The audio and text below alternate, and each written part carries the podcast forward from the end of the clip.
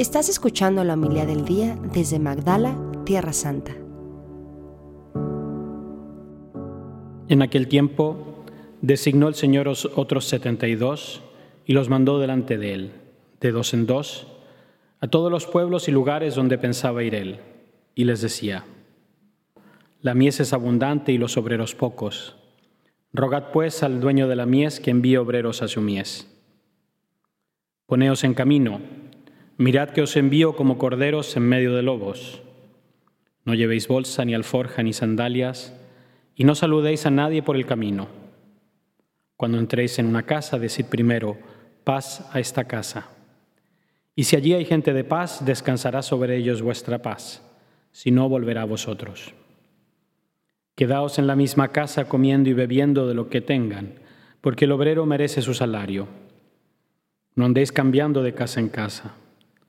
Si entráis en una ciudad y os reciben, comed lo, comed lo que os pongan, curad a los enfermos que hay en ella y decidles, el reino de Dios ha llegado a vosotros. Palabra del Señor. Gloria a ti, Señor Jesús.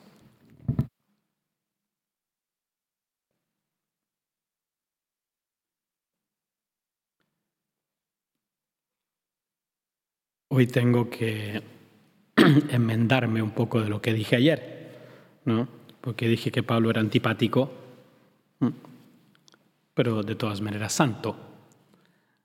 Y en cambio, la fiesta que celebramos hoy, la memoria de hoy de Timoteo Tito, nos dice, bueno, que tan antipático no era, digamos que era difícil de carácter, pero era una persona que se entregaba, que se entregaba con todo a su misión y a las personas que él amaba. Y lo podemos un poco deducir de esta carta que hemos escuchado que escribe a su discípulo Timoteo. Con qué cariño le escribe, con qué eh, ansío verte, ¿no? Para llenarme de alegría. Entonces, una persona así difícil, pero que cuando se daba, se daba al 100%. Y muchos le reconocían eso. Hay otra, otra alternativa, era la, de la carta del apóstol San Pablo a Tito, ¿no? Que era otro de sus discípulos, de sus primeros discípulos, mm, que también escribe más o menos en los mismos términos, como lo anima a seguir, a ser fiel a esa misión que Cristo le confió.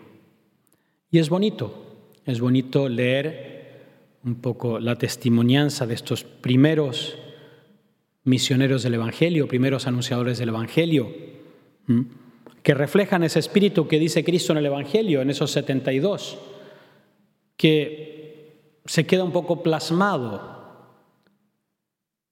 en el apóstol de Cristo. Ese ser enviado de dos en dos, ese anunciar gratuitamente lo que recibí y, y mi sustento, mi fuerza, mi, mi seguridad no es tanto si llevo sandalias, si llevo alforjas, si llevo un bastón, si llevo dinero, etcétera, sino es la palabra de Cristo, es Cristo mismo. San Pablo, estos santos, Timoteo, Tito, San Lucas y todos los que vamos viendo en los hechos de los apóstoles, eran, sí, con sus defectos, con sus dificultades de carácter, eran personas enamoradas de Cristo. Y eso lo transmitían. Y eso es lo que tenemos que aprender nosotros de estos santos. Poner a Cristo al centro de nuestra vida. Y se transmite solo. Un novio ¿no? que ama a su novia le habla a todo el mundo de ella, no por obligación, sino porque ama. Si yo, cosas más banales, ¿no? Me compro un auto nuevo, me compro una cosa nueva que me gusta, ¿no? Le hablo a todo el mundo de ello. Tanto así que hay gente, que da lata un poco, ¿no? Ya lleva de nuevo hasta hablarme de esto, ¿no? Ya sé que te compraste, ya sé que te compraste una casa, ya sé que te compraste, pero cuando yo meto parte de mí en una relación, en cualquier objeto, en un trabajo, en una misión, como que sudo eso, como que lo transmito por los poros, ¿no? Y no puedo no hablar. Por eso dirá San Pablo después, ay de mí si no evangelizo. Es algo que llevo dentro, es parte de mí. Como les decía ayer, ese es Cristo, ¿no? Mi vida es Cristo. Vivo en la fe del Hijo del Hombre que me amó y se entregó por mí. Y eso era lo que transmitía San Pablo a todos estos santos. Y esto son lo que los santos transmitieron a su vez. Entonces cuando San Pablo invita a Timoteo a reavivar el don de Dios, ¿no? Es una invitación que nos hace a todos también. El don de Dios, el don de mi fe, el don del matrimonio, el don del bautismo, en mi caso el don del sacerdocio, ese don de Dios.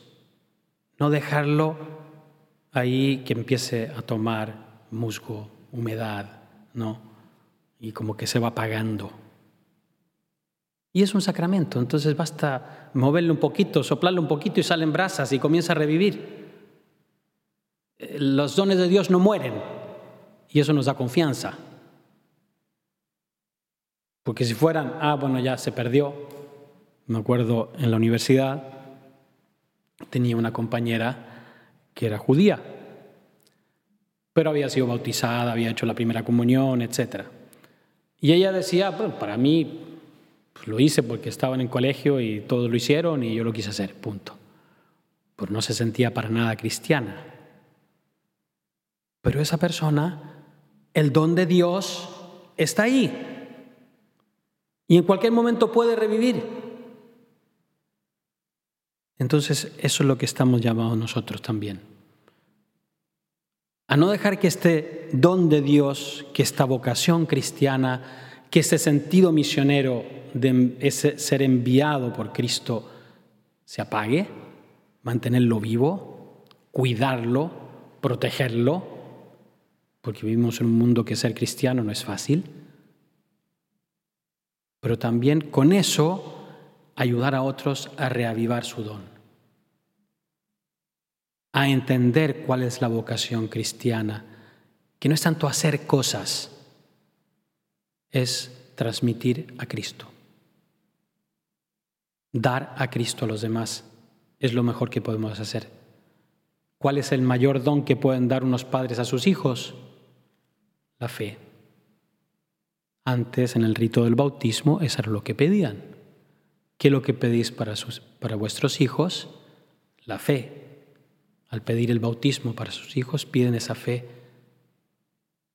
Y qué bonito es cuando uno, con eso termino, cuando uno escucha, nosotros cuando uno se ordena, normalmente después cuenta a la comunidad su historia sacerdotal, cómo llegó a ser sacerdote.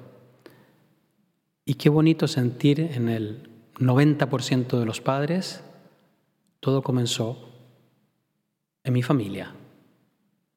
Cuando rezábamos el rosario, mis papás me llevaban a misa, mi abuela, como dice aquí, Eunice o Loide, no, me enseñó, yo recuerdo perfectamente, fue mi abuela que me llevó cuando vino Juan Pablo II a Santiago ella, yo estaba en su casa, me llevó a verlo pasar por la calle, ¿no?